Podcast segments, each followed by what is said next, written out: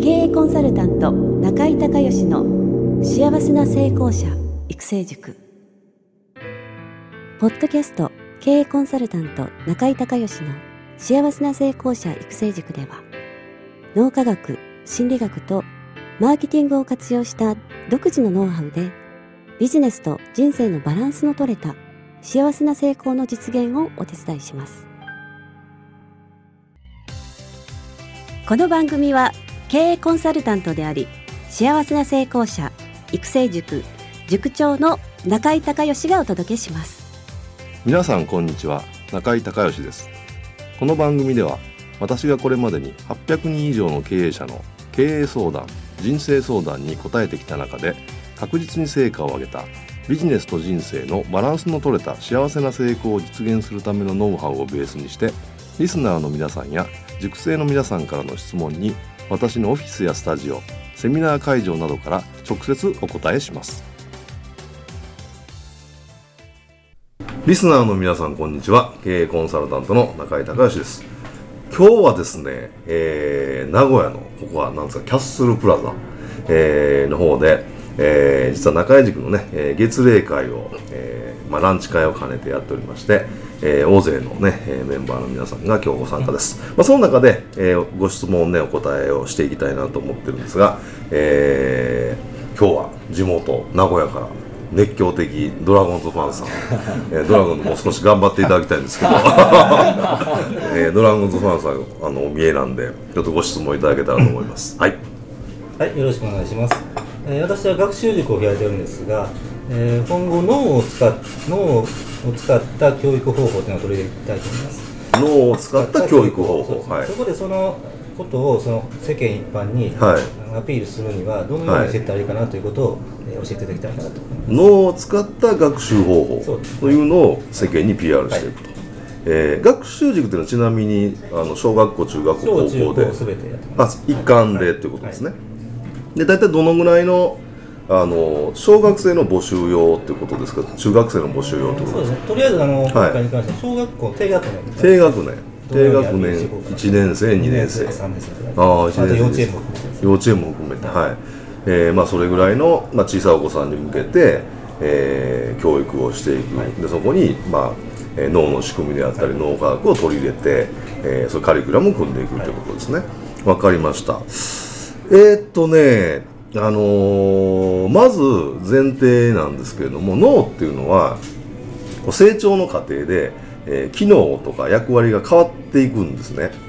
であのー、小学校でいうと大体、えー、10歳ですか10歳で4年生ですかね、えー、4年生ぐらいで右脳と左脳がそれまで右脳優位だったのが左脳優位になるので、えー、勉強の仕方が変わっちゃうんですね。でさらに言うと中学生ぐらい中学校2年生ぐらい14歳2年生ですねぐらいで今度またあのー、今までできていた丸覚えができなくなってその代わり推測とか推理とかあとはその本質とかそれから法則性とかそういったことが理解できるようになるので大きく言うとね、えー、小学校から大学生の間に2回大きな転換期があるんですよ。で今回、あの、まあ、小学校低学年ということでまさにその低学年と中学年では脳の構造が違ってくるので、あの教育の仕方というかその方法を変えていかないとあのうまく機能しないっていうところがあるのでその辺をねあのまずアピールされて、えー、それから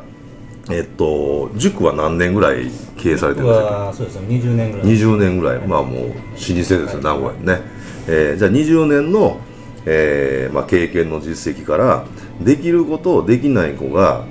えー、分かれるのは大体4年生でしょそうですね。構造上そういうふうになってるはずなんですけども、はい、あのー、まあ、それちょっとキャッチコピーですね、まあ、20年実績がありますけどと、えー、できる子供とできない子供の分かれ道は小学校4年生みたいなちょっとキャッチコピーを考えてもらってでそれはなぜかというと脳の仕組みが、えー、3年生までの右脳優位の脳から4年生から左脳優位になるのでここの、えー、教育の方法を変えないといけないと。でうちの塾のプログラムは脳の発達の仕組みに合わせて教育プログラムが組まれていると。で、えー、いうような形であの、まあ、きちっとロジックを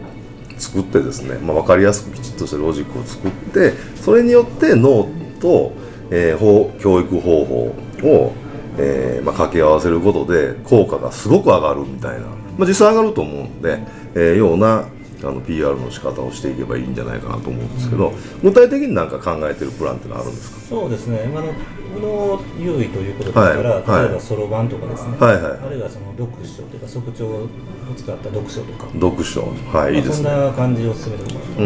てますけど。やっぱり読み書きですよね。読み書きそろばん、はい、昔の寺子屋スタイルっていうか、はい、あれ本当にその正しくて、あの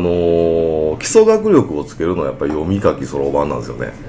だからその部分をその、まあ、低学年の2年生3年生ぐらいまで徹底的に、えー、脳の仕組みとしてそれ全部ストーンと入ってくるので、えー、教育すると。で、えー、中学年から違う教育方法にガラッと展開していく。でその中でその、まあ、教育の基盤というかベースを3年生までに徹底的に、えー、作ってしまってその上に、えー、年代に応じて、えー、積み上げていくみたいなことで、えー、高校3年生まで行けばですね何年12年。12年ですね。もう1回契約取れたら12回更新するという 自動更新という素晴らしいビジネスモデルだと思いますので ぜひ1年生からそういった形で取っていただければいいと思うんですけど大体そんな感じでちょっとイメージできます、あありがとうございます。だから今のようなロジックでちょっとキャッチコピー、チラシですか？塾そうですね。チラシ多いですまあ、ホームページも載せられますけど、はい、まあ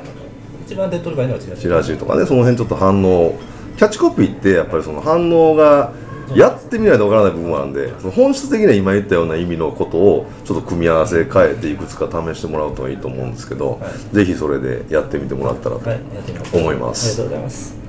はい、はい、ラセちゃんが今日は、はい、隣に 来ていただいてるんですか、えっ、ー、と、はい、私あの小さい頃から、はい、そんな勉強できないけど、はい、あの地頭いいからねということで言われてやってるんですね、はい、今の時代を思うと、まあ、学歴がいいが大学出たからい。い生活で送れるというわけではないと僕は思うんです、で最終的にその学歴目に見える学歴ではなくて、何か問題が降って湧いた湧いて起こった時に解決する能力というのが一番大事だと思うんですね。そすね、はい、それは私の思う地頭の良さなのかなと思うんですけど、はい。はい、そういったものをなんか鍛えるにはどうしたらいいんですかね。うーん、まあそれはやっぱ経験しかないですよね。やっぱり、まあ、その幼児教育っていう意味で言うとやっぱり自律的な子供に育てるっていう、まあ、要は過保護にしない。だからそのなんて言うんでしょう自分で考えさせる習慣をつけるみたいな。そういった部分ではあのベースまさにそこが基礎になってくると思うので特に低学年ですよね。だから、えー、今言った3年生ぐらいまで徹底的にそういったことを、まあ、教育してであとポイントはその、まあ、子供ですから間違ったことも言うじゃないですか、その間違った時に叱らないことだ。そうですこれがあのすごく大事なことだと思うんでね。でそれはそれで一回受け止めてでもこういう方法もあるよねみたいなことでその子供を否定しないっていうことを気をつけながら、あの自主的にいろんな問題を考えさせるっていうのは多分ねそ習慣がつくと思うんで、そのことによってどんどん大人になればなるほど、あの問題って大きくなってくるじゃないですか。その難しい問題をどんどんどんどん解けるようになるイコールまた人間的に成長するっていう、えサイクルになってくると思うんで、まあ、それはそれで、あのー子供の時からそういう習慣をね、つけられたら素晴らしいと思いますね、ラセさんとか子供さん何歳ですか、小学校ちょうど1年生。1年生。あいいじゃないですか。あのいい塾ありますけど。12年コース進学塾あるんですけど。でも地頭の絵僕が教えるんで多分大丈夫だったはい。ありがとうございました。はいありがとう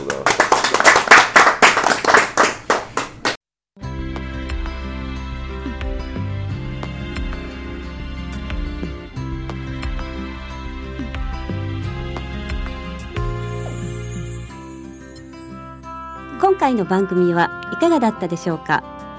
あなた自身のビジネスと人生のバランスの取れた幸せな成功のための気づきがあれば幸いです。なお番組ではリスナーの皆さんからの中井隆義へのビジネスや経営に関する質問を募集しています。質問はホームページの受付ホームからお願いいたします。また全国各地から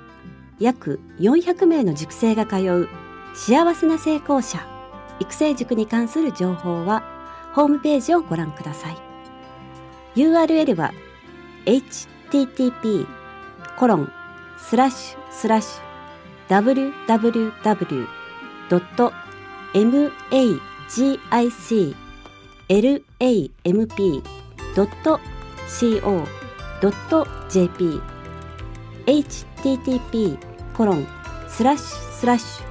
www.magiclamp.co.jp または中井隆義で検索してください。ではまたお耳にかかりましょう。